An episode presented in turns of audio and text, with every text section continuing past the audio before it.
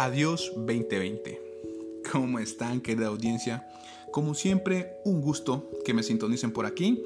Ya estamos listos para despedir este 2020 con todas las cremas.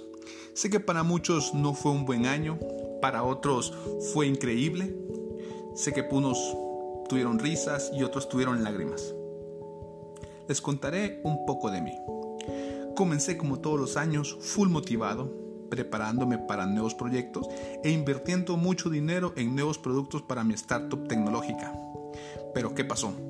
Con el inicio de la pandemia, nada se logró. Los clientes cerraron, otros decidieron no ejecutar proyectos y pues me tocó a mí, como a muchos, seguir las reglas de las autoridades sanitarias y no salir. Eso significó una pérdida brutal. Al estar en la cuarentena fue necesario del cierre de mis oficinas de mi emprendimiento, ya que no, obviamente no se podía seguir pagando la renta y mi equipo todos estaban en sus casas. Luego, al pasar de los meses, cuando todos creíamos que esto duraría un par de días, decidí crear un emprendimiento nuevo, en un rubro totalmente diferente a la tecnología. Pero fue un error pensar que la pandemia terminaría pronto y pues resultó en otra pérdida brutal. A nivel personal, este 2020 me dio la sorpresa de que mi abuelo partiera de este mundo terrenal, causando que en toda mi familia surgieran problemitas y nos viéramos envueltos en una gran tristeza. Al ver que nada mejoraba, creo que comencé a enfermarme psicológicamente, que hasta empecé a sentir esos síntomas que uno ve en la TV. Estaba súper fundido en una especie de depresión súper desmotivado. Hasta que un día dije, ¿será que invento otra cosa? ¿Será que debo dejar de emprender? Y si mejor busco cualquier otro tipo de empleo, creo que muchos pensamos esto. Pero ¿qué creen? Un día un buen amigo me compartió la siguiente frase.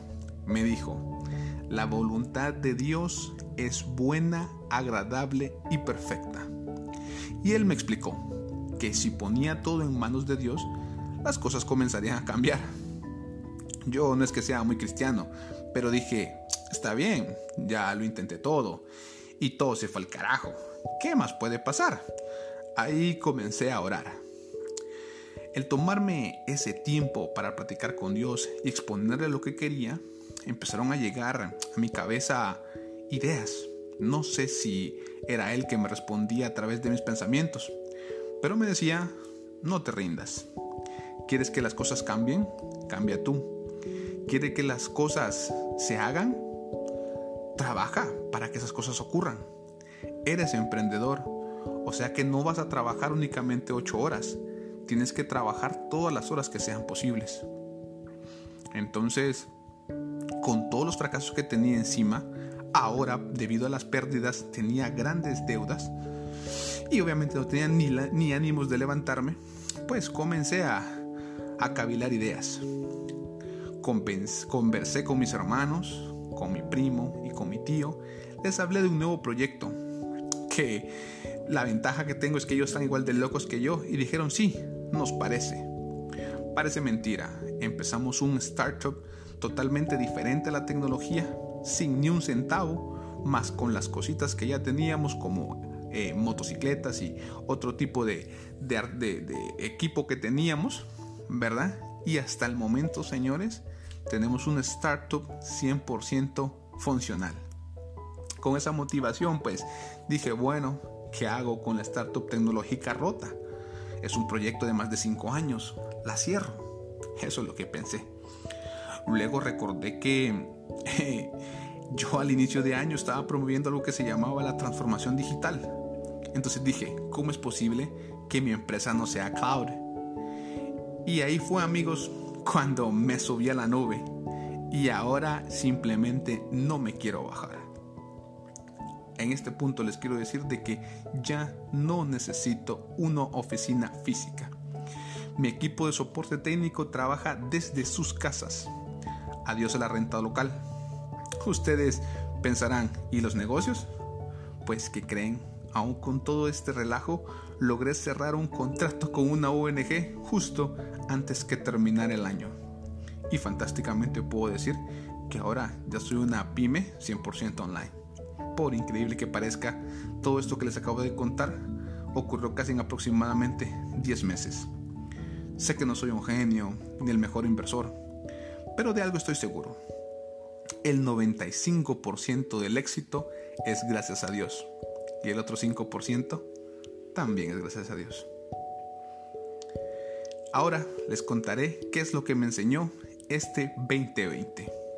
Primero, me enseñó a procrastinar, que es simplemente detener mis ideas o las tareas hasta el momento justo, no antes ni después. Número 2. La resiliencia, que es la capacidad que todos tenemos para superar catástrofes, no sobrevivir, sino superarlas e ir más allá. Número 3. La empatía, que es la capacidad de entender de alguna manera significativa, aunque sea, a los demás. Y por último, y la cuarta, y no quiere decir que sea la menos importante, es nunca rendirme. Tengo más que claro que la constancia es la llave del éxito. Y sabiendo manejar todo lo anterior, no importa lo que se propongan, con el tiempo se puede lograr una meta. Ya con esto, puedo decir que el 2020 fue un buen año y sé que este 2021 la vamos a romper porque sé que Dios está con nosotros y en cada paso que damos tengo la confianza 100% con mi equipo de trabajo y sé que juntos, no importa lo que se venga, lo podemos superar. Bueno chicos, esta es mi pequeña historia o mi pequeño resumen de mi 2020. A todos les deseo un super 2021. Espero que le pongan todas las cremas, ya que depende de cada uno de ustedes no terminar los años igual que los anteriores. Sin más que agregar, gracias por su tiempo. Bye. Un abrazo a la distancia. Mucho éxito chicos.